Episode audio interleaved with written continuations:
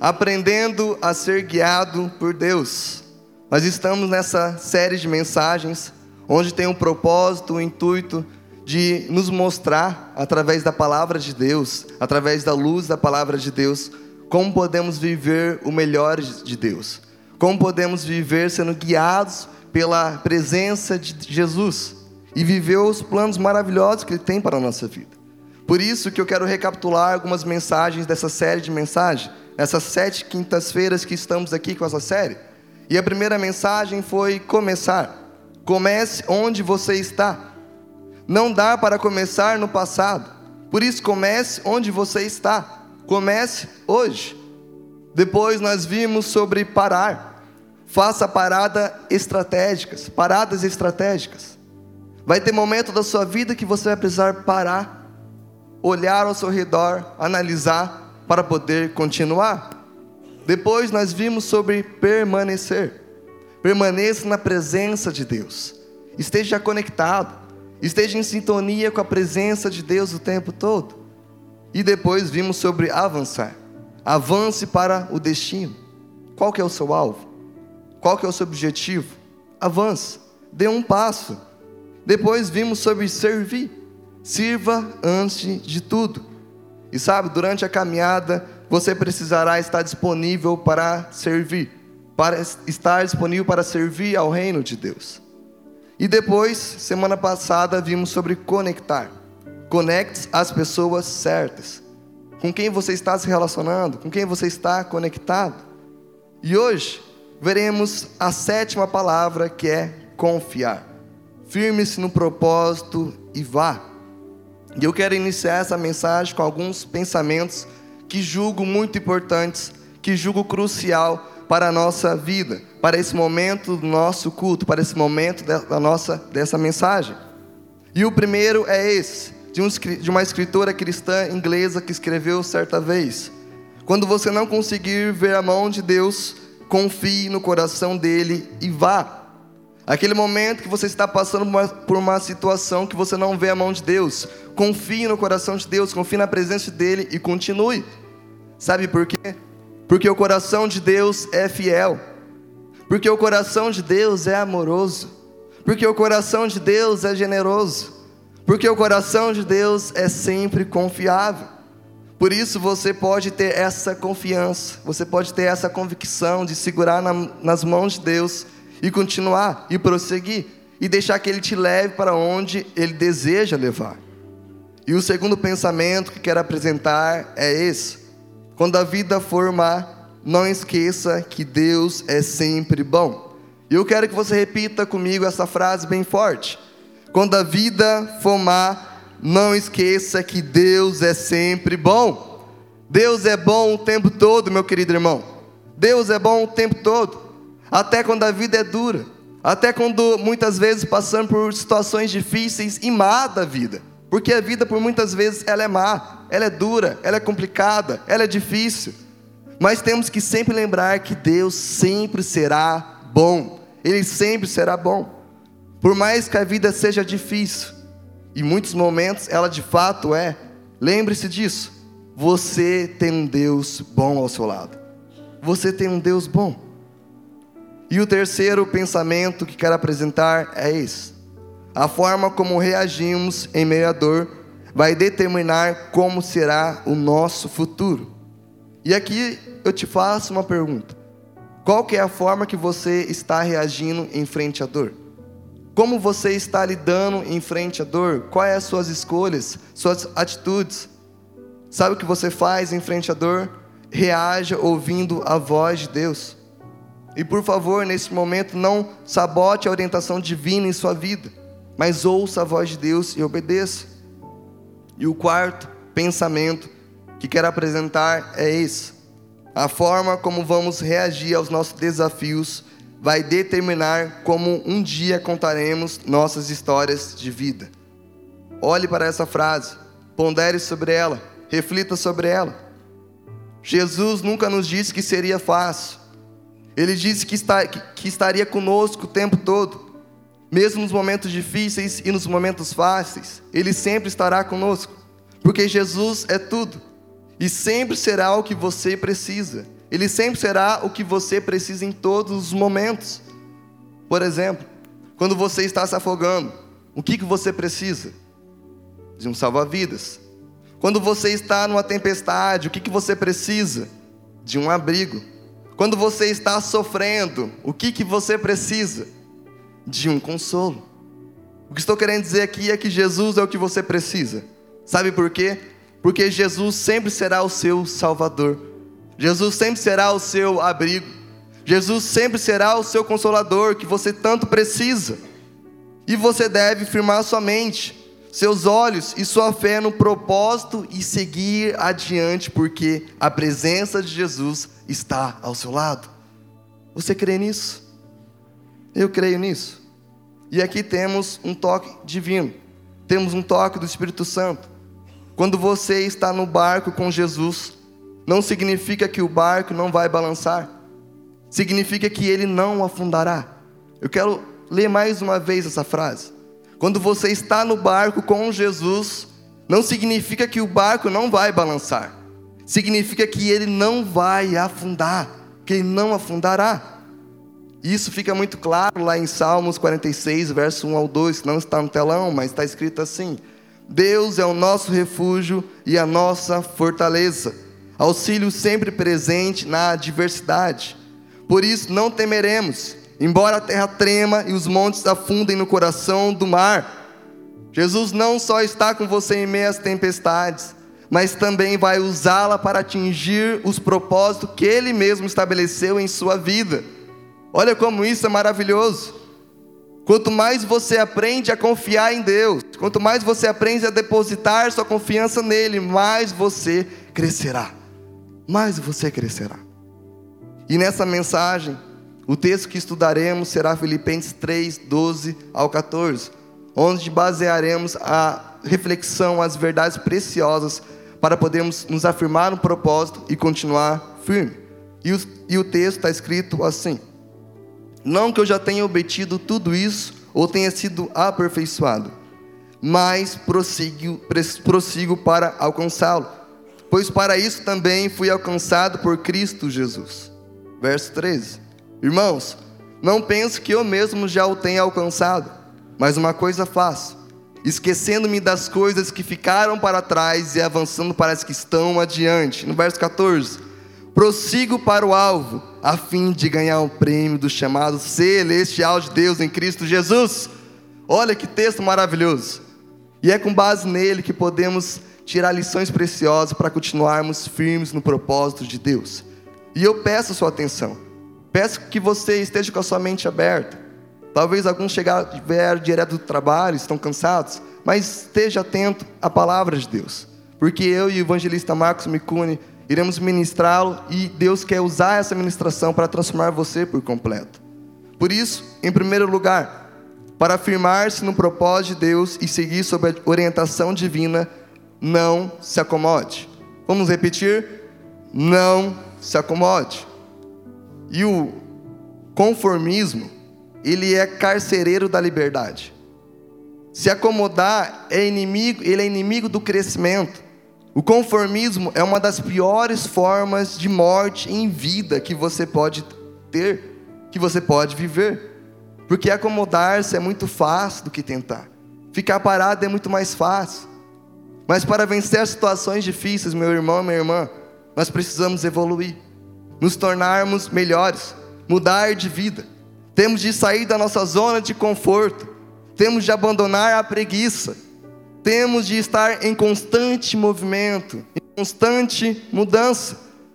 E sabe, nós carecemos manter nossa mente longe da acomodação. E Paulo é um grande exemplo disso. Olha comigo lá no verso 12, que está escrito assim: Não que eu já tenha obtido tudo, isso eu tenho, ou, ou tenha sido aperfeiçoado, mas prossigo para alcançá-lo pois para isso também fui alcançado por Cristo Jesus.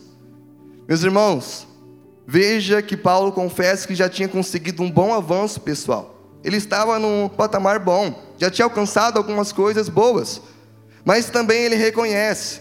Ele diz assim: Eu não cheguei aonde deveria chegar. Ele não é uma pessoa conformada, não é uma pessoa paralisada que parou ali na primeira conquista. Na verdade, ele vê a conquista como um estímulo para continuar. Ele pega a primeira vitória e fala: Isso aqui vai me motivar a continuar. Ele não permite que a distância lhe distrai da estrada. Ou seja, ele não se acomoda, ele prossegue. E para superar situações difíceis, temos que adotar uma postura de, de não conformismo. Temos que alimentar o desejo de mudar a realidade que se instalou em nossa vida. E eu vejo aqui a necessidade de fazer um alerta a você, com todo respeito. A acomodação pode ser produto da nossa distração. A acomodação pode ser produto da nossa distração. Qual que é a distração na sua vida? O que tem te distraído? O que tem te afastado do propósito de Deus? Muitas vezes a gente fica considerando o trajeto que estamos fazendo. Talvez considerando as dificuldades, avaliando os, os obstáculos, medindo a fúria das contrariedades, que acabamos desanimando e por fim se acomodando no ponto que chegamos. A distração, meus irmãos, nos rouba da orientação divina. Por isso, cuidado com as distrações. Cuidado com as distrações. O que está distraindo em sua mente? Qual distração está em sua mente? E aqui eu quero apresentar, apontar algumas fontes de distrações que você precisa estar atento. A primeira é a pena. Sentir-me injustiçado pela vida. Construir uma atitude de vítima. Ficar sempre se vitimizando. É aquela pessoa que tem um pensamento: as coisas ruins só acontecem comigo. É só comigo que acontecem coisas ruins. Eu sou o pior. Ninguém sofre como eu estou sofrendo. E isso é uma postura, isso é uma mentira. Isso é uma mentira, porque também é uma distração em sua vida, te afastando do propósito de Deus. Então fuja dela. E o outro é o egoísmo. Querer que as coisas aconteçam ao meu modo. Ter uma mente limitada. Um mundo limitado ao que é meu. É aquela pessoa que pensa assim: o meu jeito está certo. Da minha forma está certa. Faça assim porque eu sei que é assim, porque é o meu jeito de olhar, é o meu jeito de agir. E sabe, tem pessoas que são assim e nem percebem. Será que você é assim? Será que você deixou o egoísmo estar na sua mente, morar no seu coração? Isso é uma distração que te afasta do propósito. E o outro é o prazer, buscar gratificação pessoal. É aquela pessoa que diz: Eu mereço ser feliz, eu mereço ter o que todo mundo tem, eu mereço ter o que o mundo tem para oferecer, eu vou correr atrás da minha própria felicidade. Isso se torna uma fonte de distração também. Amigos, uma outra fonte. Repartir a vida com pessoas de prioridades diferentes, pensamentos diferentes, pessoas que vivem diferente. Atalho, buscar um caminho mais curto. E às vezes esses atalhos são até errados, mas você quer pegar porque é mais fácil. É uma distração também. Outra distração, a escolha. Não depender da sabedoria divina. Querer tomar decisões sozinha segundo o seu conhecimento, segundo o que você acha que é certo. Ou o dinheiro. Amar o dinheiro como solução de tudo. O que eu preciso para ver meu propósito é o dinheiro. É isso que está me atrapalhando de ver o propósito. Isso é uma mentira. Meus irmãos, para afirmar um propósito e seguir sob a orientação divina, você tem que dizer não a distrações geradas pelo comodismo. Você precisa tomar a postura de crescer um pouco mais. Você precisa crer um pouco mais, se esforçar um pouco mais de manter um olhar esperançoso do futuro e caminhar em direção a Ele, para ser guiado por Deus e firmar-se no propósito, não se acomode, não se acomode, faça algo e não seja distraído por coisas que não agregam em nada em sua vida. Por favor, não se acomode. E em segundo lugar, para firmar-se no propósito de Deus e seguir sob a orientação divina, tenha uma visão correta de si mesmo.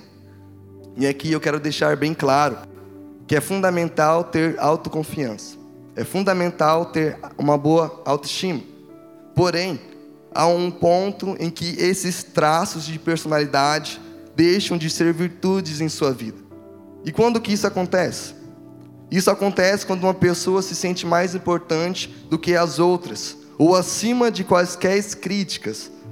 É quando a pessoa acha que sabe tudo e sente uma constante necessidade de se vangloriar sobre a outra. Em resumo, o que estou querendo dizer é que é o ponto em que as pessoas deixam de ser humildes.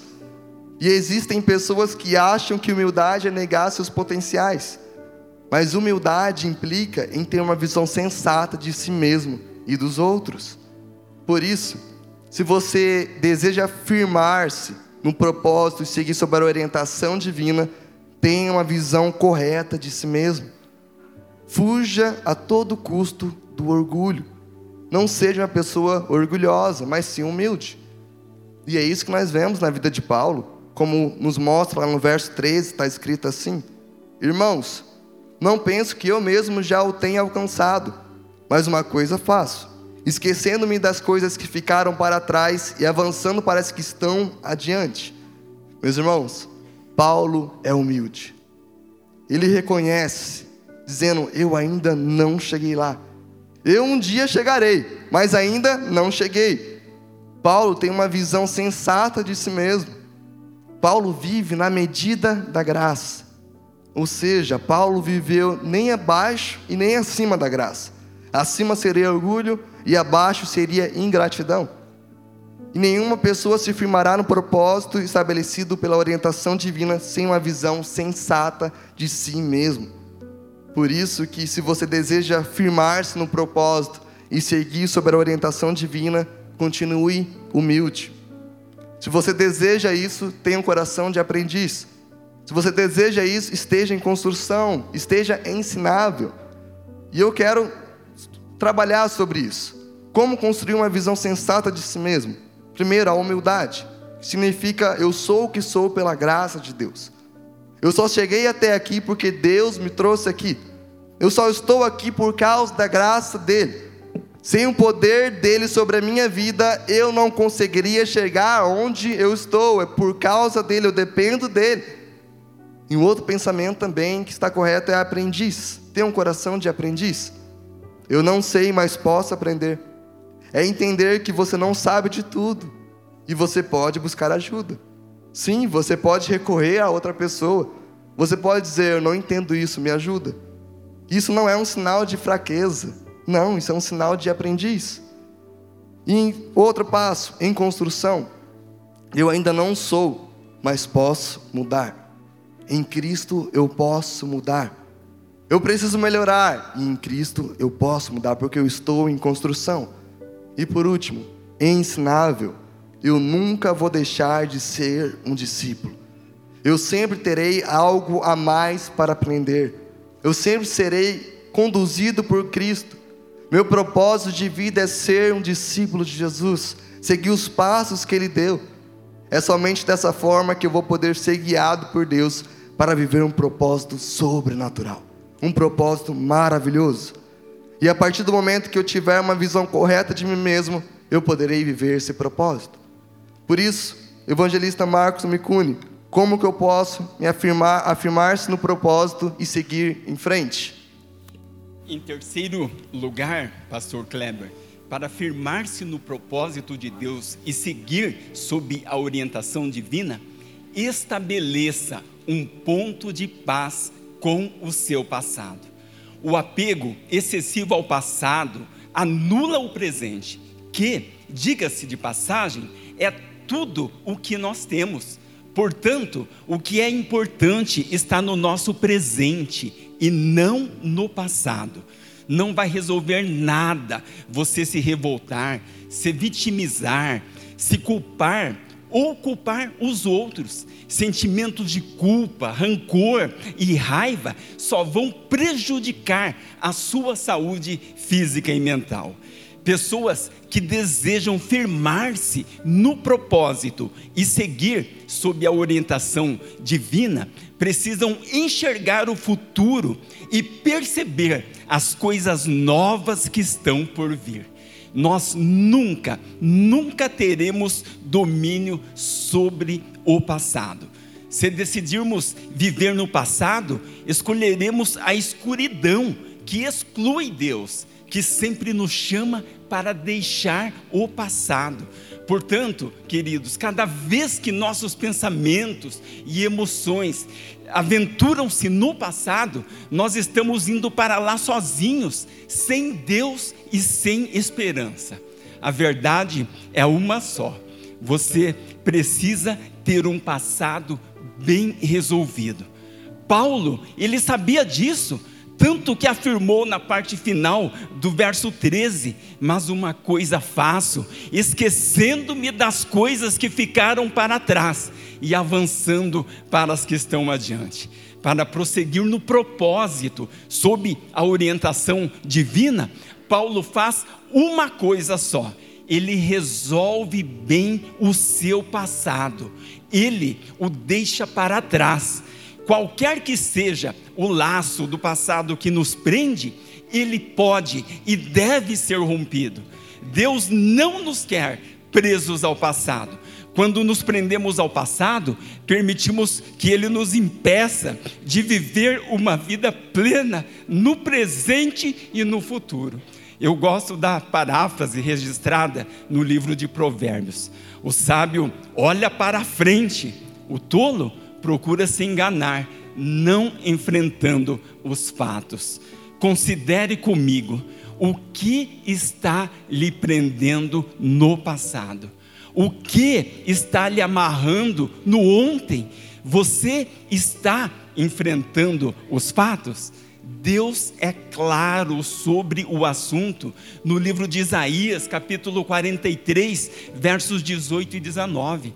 Esqueçam o que se foi, não vivam no passado. Vamos ler comigo agora?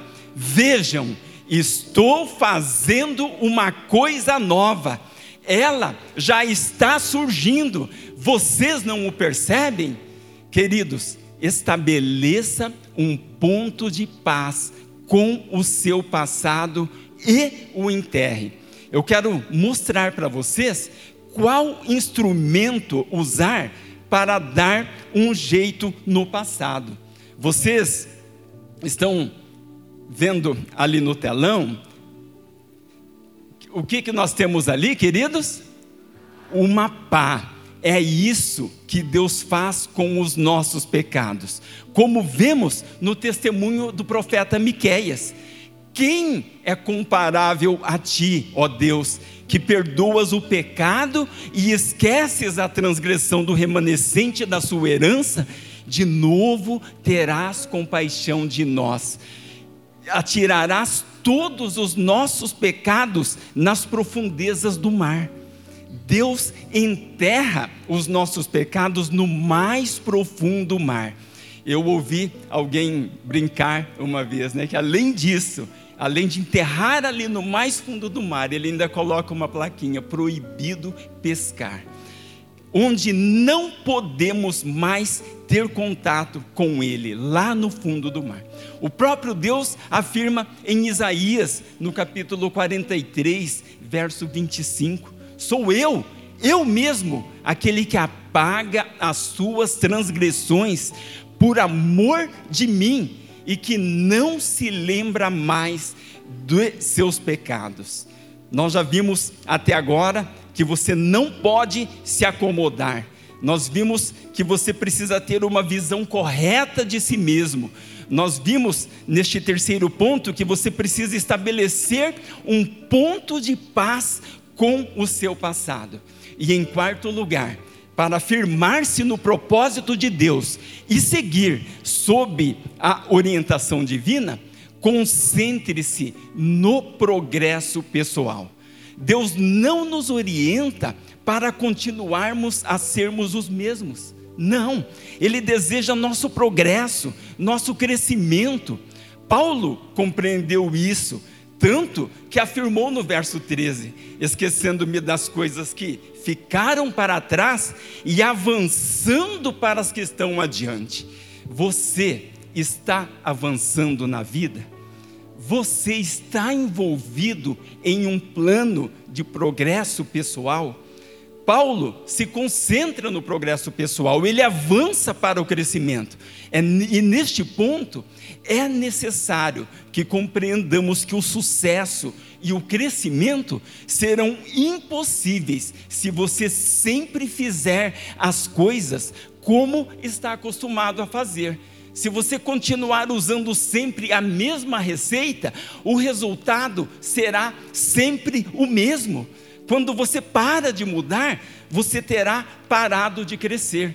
O crescimento significativo sempre acontece quando é baseado em talentos, dons e habilidades e não na solução de problemas. Deus deseja que você use os dons que Ele já deu a você para se desenvolver, mesmo cercado de problemas. Deus deseja que você use suas habilidades para realizar coisas novas e diferentes. Não é de ausência de problemas que você precisa, mas de desenvolvimento pessoal, mesmo em meio a situações difíceis. Como que é este processo de crescimento? Eu quero apresentar aqui para vocês três etapas. Né? O crescimento é fácil da gente ver na natureza. Nós vemos ali um casulo se transformar em uma linda borboleta. Nós vemos uma sementinha se transformar numa flor, numa árvore que dá muitos frutos. E assim deve ser na nossa existência, na nossa vida também. O primeiro, é, o primeiro processo, a primeira etapa para o crescimento é a preparação. Aprenda algo novo todos os dias. Prepare-se. Quando se quer aprender algo novo todos os dias, torna-se mais fácil preparar-se para possíveis desafios, abrir-se para o novo, aprender a cada dia algo novo, nos prepara para as grandes oportunidades de Deus. O segundo aspecto do processo de crescimento é a contemplação. Um tempo sozinho é essencial para o aprendizado. É aquele tempo onde você olha para o seu eu interior, para dentro de você, você avalia-se a si mesmo. Isso permite ganhar perspectiva quanto aos próprios erros e aprender com eles, proporcionando tempo e espaço para moldar a sua visão pessoal. E isso lhe permite planejar para melhorar o seu futuro. O terceiro aspecto do processo de crescimento é a aplicação como colocar-se em movimento. Chega a hora em que você precisa parar de esperar pelo homem que quer se tornar e efetivamente começar a ser o homem que você quer ser. Queridos, uma, este, este processo, né? a, a, a contemplação, a aplicação, né? O, você pode assim trabalhar isso muito bem na, na sua vida devocional, né? na sua casa. Uma dica que eu deixo aqui né? é primeiramente assim, ó, monte uma biblioteca. Né? De repente você fala assim, nossa, mas como assim? Que dica, né? Montar uma biblioteca. Então comece estudando a Bíblia. Olha só, no livro de 2 Timóteo, capítulo 3, 16, 17, um desses 66 livros que compõem a Escritura.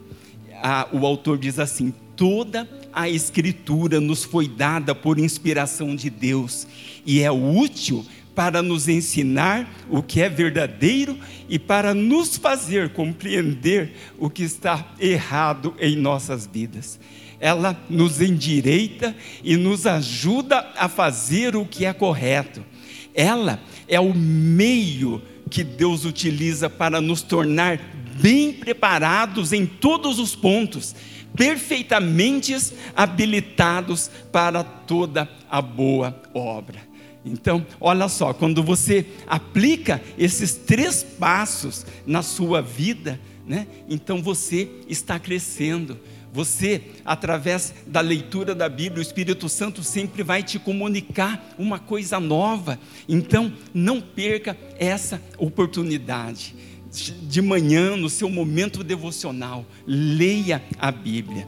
Quando você aprende algo novo, a preparação, se avalia através da contemplação e aplica a verdade que aprendeu, você desfruta de uma rica promessa que nós encontramos lá em Tiago, no capítulo 1, versos 23 a 25. Esse texto nós não temos no telão, mas olha só, queridos, que promessa. Mas o homem que observa atentamente a lei perfeita que traz a liberdade e persevera na prática dessa lei, não esquecendo o que ouviu, mas praticando, será feliz naquilo que fizer. Posso ouvir um amém, queridos? Em quinto lugar, para se firmar no propósito de Deus e seguir sob a orientação divina, lembre-se diariamente do propósito. Vamos repetir comigo? Lembre-se diariamente do propósito. O caminho para a realização do propósito de vida não é fácil. Nós vivemos num mundo onde, ali na, na, primeira epístola de Pedro, capítulo 5, ele diz: Nós temos um inimigo poderoso que anda ao derredor, bramando como leão. Nós enfrentamos no nosso cotidiano, no nosso dia a dia, vivemos num sistema que é contrário aos princípios, aos valores que nós queremos seguir. E às vezes parece que até mesmo as pessoas mais atrapalham do que ajudam. Quando eu falo assim das pessoas, né, a, a, a pior pessoa né, que nós precisamos enfrentar, que Paulo fala, somos nós mesmos porque ele diz que a carne luta contra o espírito e o espírito luta contra a carne, e um se opõe ao outro. Então, nós precisamos ser fortes, nós precisamos resistir. Quando nós aceitamos cada momento como algo planejado pelas mãos de Deus e nos conservamos com os olhos abertos para as oportunidades, as portas certas se abrirão no tempo certo. Nós temos que lembrar do propósito a cada momento, pois um propósito claro fornece a alegria, o brilho, a paixão, a disciplina e a realização interior. Se não temos um propósito, não há como traçar um caminho para a realização pessoal. Conhecer o seu propósito lhe dá a força e a determinação necessárias para buscar o seu lugar no mundo. Por isso, para afirmar-se no propósito e seguir sob a orientação divina, tenha sempre o propósito em mente. E é isso que vemos em Paulo, no verso 14. Ele diz: prossigo para o alvo, a fim de ganhar o prêmio do chamado celestial de Deus em Cristo Jesus. Paulo, ele tinha tudo para ser um acomodado na vida, mas ele diz não ao comodismo. Ele reconhece a verdade sobre si mesmo. Paulo não nega o seu passado, mas também não permite que o passado o amarre no ontem. O que ele faz? Ele estabelece um plano de crescimento. Paulo não esquece o seu propósito de vida, ele prossegue diariamente para o alvo. Paulo primeiro descobre o seu propósito singular depois, num segundo passo, ele se concentra em cumpri-lo. Paulo compreende que se ele tivesse um propósito é, poderoso, este mesmo propósito o levaria a atingir o seu objetivo. Em outras palavras, quando sabemos o que pretendemos alcançar, temos mais clareza sobre quais passos são necessários e em que direção caminhar para obter o que estamos buscando. Considere, meus queridos, essas três perguntas. Aonde você quer chegar? Qual é o quadro claro do futuro que Deus está desenhando no seu coração hoje? A segunda pergunta, com quem você quer chegar? Quais são os parceiros que Deus deseja que estejam caminhando junto com você? Eles fazem parte da família da fé? Você se lembra, você está ciente do que afirma o, o Salmo 1? Que aquele que prospera na vida não segue o conselho dos ímpios, não imita a conduta dos pecadores, nem se assenta na roda dos zombadores. Antes, ele tem o seu prazer aonde? Na lei do Senhor, e nela medita dia e noite. E a próxima pergunta é: para que você deseja chegar? Quais são os seus motivos? Qual é a motivação do seu coração? Você está levando em conta que deve viver uma vida focando o eterno? Porque você não pertence mais a este mundo, você é um cidadão do céu. Você está levando em conta a vontade soberana de Deus? Amados, se você perder seus valores, perderá a sua cabeça.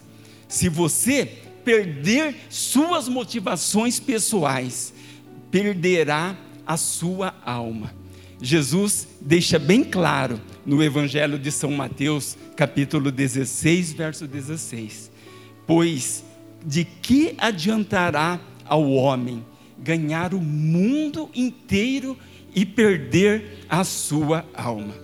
Como vemos, queridos, não é questão de chegar, mas a, a questão é como nós vamos chegar naquele dia. No, no, no, nosso encontro com Jesus, nessa nossa caminhada cristã, na nossa vida cristã, eu já ouvi um autor falar: não importa muito como começa, talvez você eh, demorou a tomar uma decisão, talvez você demorou a, a receber Jesus como o Senhor e Salvador da sua vida, não importa como você está começando, mas como você vai terminar a sua carreira é o que de fato conta, é o que de fato vai valer.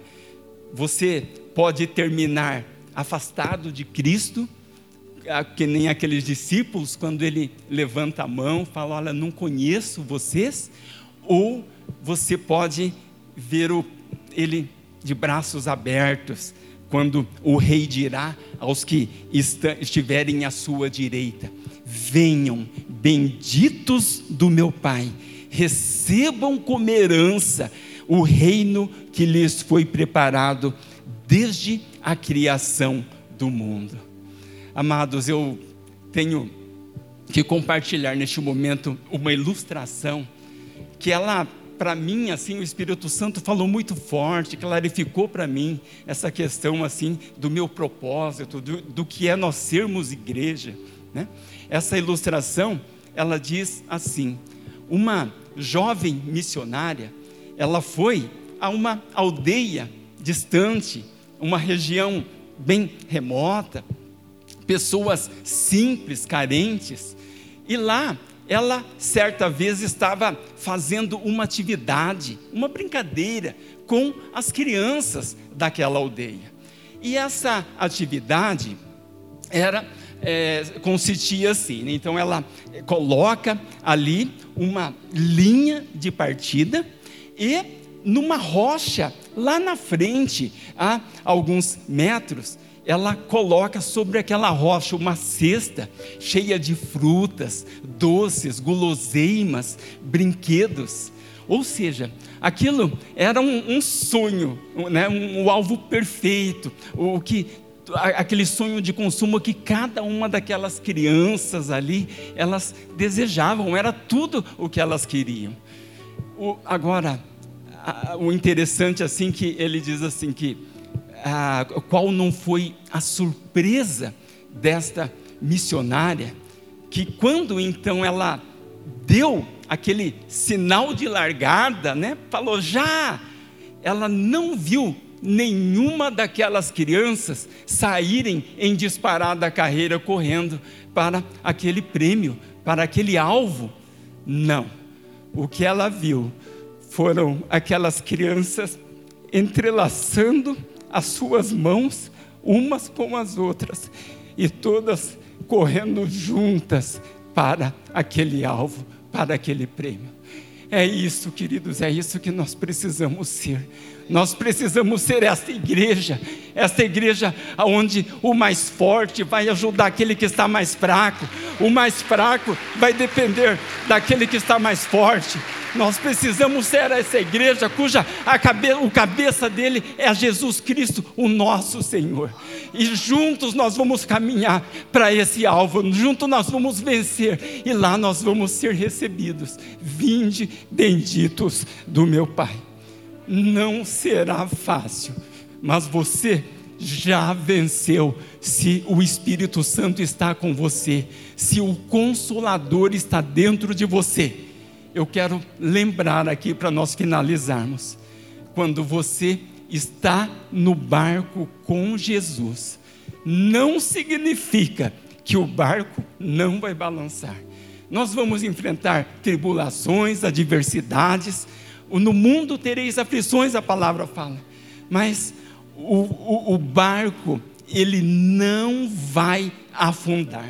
Porque quem é o nosso refúgio? É o Deus Todo-Poderoso, é o leão da tribo de Judá. E a nossa, ele é a nossa fortaleza, é o auxílio sempre presente na adversidade. Por isso não temeremos, embora a terra trema e os montes afundem no coração do mar. Jesus, ele não só está com você em meio às tempestades, mas também vai usá-la para atingir os propósitos que Ele mesmo estabeleceu para a sua vida. Ele quer fazer de você, que nem nós cantamos aqui, ó, improvável, mas Ele quer fazer de você carvalhos de justiça. Anda com Deus, querido. Quanto mais você aprende a confiar em Deus, mais você crescerá. Feche seus olhos, queridos. Eu quero olhar, orar com vocês. Pai amado, nesta noite, Senhor, o que nós podemos, Senhor, fazer aqui é proclamar, Senhor, a tua palavra. E eu peço então, Senhor, que neste momento o teu Espírito Santo, Senhor, esteja particularizando a cada vida, a cada pessoa aqui presente a sua vontade, Pai. Faz a tua obra, Senhor, transforma essas vidas, faz aquele milagre que só o Senhor pode fazer. Traz a cada uma delas para perto de ti, para que junto nós sejamos o teu povo, junto nós sejamos a tua família, a família de Deus. Nós oramos em o nome poderoso de Jesus. Amém, Jesus. Amém.